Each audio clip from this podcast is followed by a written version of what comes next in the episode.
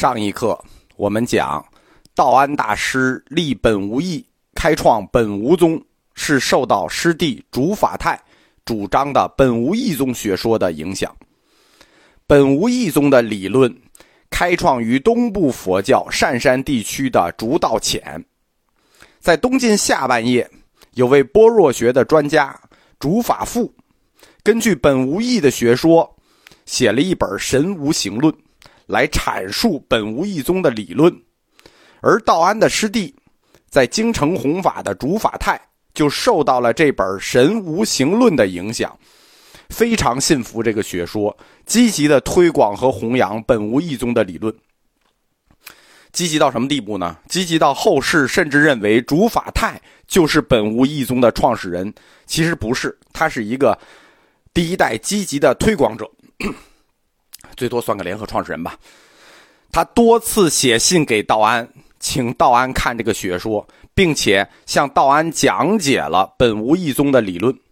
双方就本无义的问题展开了讨论。我们为什么知道这个过程？就是道安公是以本无义宗的理论创建的本无宗呢？是因为很多讨论的书信后来保留在了《初三藏记集》里，就是在右录里。这些讨论最终触发了道安，开创了六家七宗中的主流本无宗。道安和弟子慧远，他们在襄阳的十四年期间，精力就转向了南方佛学界的热点，就是各种般若学与玄学交织的那些理论。这些理论主要的特点，我们讲叫玄佛嘛，就是通过玄学的转换。有与无的关系来解释佛教色与空这两个概念，以玄学的思维来理解般若经中所阐发的真谛与俗谛之间的关系。从襄阳时代开始，道安公每年会讲两次般若经，他讲的是大本般若经，就是放光般若。这个习惯一直延续到他到长安时期。这个放光般若。就是朱士行西行取回来的那两万五千颂般若的序章。出于道安的学术习惯，就是格义佛学的习惯，他对放光般若做了逐句注释。同时，根据他版本编写佛经目录的经验，他收集了各种版本的放光般若经，他每一本都做了很多注释，这样他就有不同版本的般若经。他就对这些不同版本的般若经的异同做了对比研究，他的这种研究方法就很像现代文科学了，就是结合版本学和考据学。第一个版本学，不同的版本拿来；第二考据学，逐句逐句的翻译，比照对错，那不叫比照对错啊，比照异同。这种结合了版本学和考据学的文科研究方式，就为道安形成了理论上的视野优势。他视野就很宽了，这一点是其他大师所不能及的。其他大师都比较专，他就比较广了。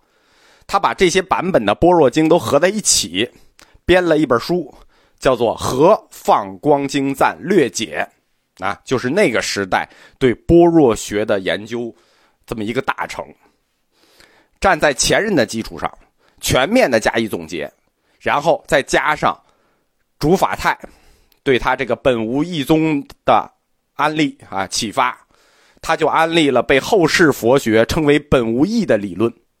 我们前面课讲过，因为这个理论太难，我们放在这个最后讲。不想听的就直接把这个理论跳过去，这个就太太理论了。本无义这个词，实际是有相当宽泛的概念的。本无对应的是什么？对应的是般若学所说的那个皆空。一切皆空，就是一切本无。道安用“本无”这个词代替了以往《般若经》译本中的那个“如”和“真如”的用法，他用“本无”代替“如”，用“本无”代替“真如”。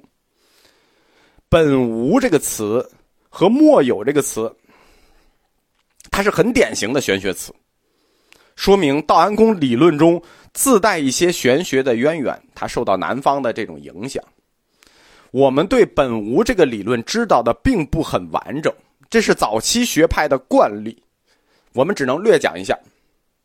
就是呃不想听的就跨过去啊，就太复杂了。道安首先假定，在本无与末有之间，在无与有之间存在一个瞬间关系，一个瞬间式的联系，就是本无无和有，它不是没关系啊，它是有关系，但这个关系是个瞬间的，刹那刹那灭那个刹那。他说：“无在原化之先，空为众行之始。那无在原化之先，什么什么在什么之先，空在什么什么之始。这实际上已经时间上给化开了，懂吗？一个在先，一个在后。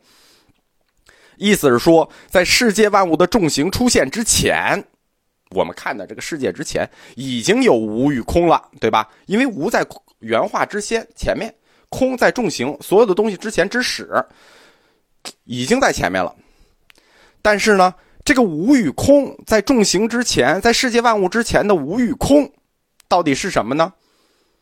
在道安的概念里，它是一种存在，能理解吗？空与无也是一种存在，是什么意思呢？因为我们理解空与无应该是不存在，不，道安公理解它是一种存在。并不因为他们叫无或者叫空，他们就不存在了。换句话说，在世界存在之前的存在是一个叫无与空的东西，就是或者叫空。道安把无与空啊这个存在啊什么样不知道，但它叫无与空，瞬间生成了世界的万物。这个瞬间的点叫什么？叫自然啊。用我们现代角度讲，就是道安公把宇宙大爆炸的那个时间点叫自然，对吧？宇宙一爆炸，世界万物就有了嘛。但这之前，宇宙爆炸那个基点叫无与空，它爆炸那一瞬间就叫自然。爆炸完了，世界万物形成了吧？这一瞬间的变化叫什么？叫全现，或者叫全化。描述一下道安公设计这个场景啊，当时间走到自然这个点的时候。砰的一声，万物全化，世界已成，这就是道安公的创世说，就是他想象的一个创世说。无与空，砰，宇宙爆炸了。道安公的假设呢，实际跟道家哲学的概念还是很像的，对吧？道家哲学是说宇宙之前有那么一个东西，多大不知道，叫混沌啊，混沌也是砰就全化了万物，但混沌是一种有啊。道安他虽然概念上。跟道教哲学很像，但他不是抄袭道家的，因为道安公对玄学其实兴趣不大。他北方人，他对玄学兴趣不大。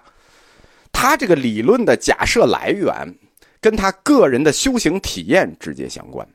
这个必须去听那个佛教哲学课。佛教哲学课里有一课叫“禅定反向定义的世界”，就是我在哲学里讲过。佛教神学如何通过禅定中的观想来反向定义这个世界？就是在定中看到世界，先看到世界，然后再看到物质世界。道安，禅术学大家，精于禅定，那个时代最大的禅定专家。他在禅定中观想，已经看到了这个世界的万有啊！就他在禅定里把这个世界全看到了。这个在精神上，他已经建立了这个世界的万有，就是等于在一个虚的精神上、非物质的基础上，他在禅定中已经为自己建建立了世界。那他的这种建立，在禅定中看到的世界，他认为就是在本无上建立的。这个本无是一种虚的精神，所以他认为。那睁开眼睛之后，看见这个现存的真实世界是什么呢？啊，不过是禅定世界中看到的世界的变现，就是实际上我禅定中看到才是真世界，我睁眼看的这不是真世界，是变现了，也不叫不是真世界，是真世界，是我禅定里的世界的全化变现，这就是《心经》所说的颠倒梦想。你知道哪个是真的呢？但是这里就有一个先后问题。对吧？本无理论就有一个先后问题。什么叫先后问题？谁在先啊？是你禅定中看见那个世界在先啊，还是你睁开眼看见这个世界在先啊？如果你禅定中看见世界在先，那就叫什么？就精神里看到的世界在先，那就叫精神第一性，那就是唯心主义了。如果你睁开眼睛看这个世界，哎，你觉得这是现有的真实世界？我我我禅定中看到的不过是真实世界的反应，这叫什么？这叫物质第一性。那这就是唯物主义了。所以这二者哪个先哪个后，那区别就大了。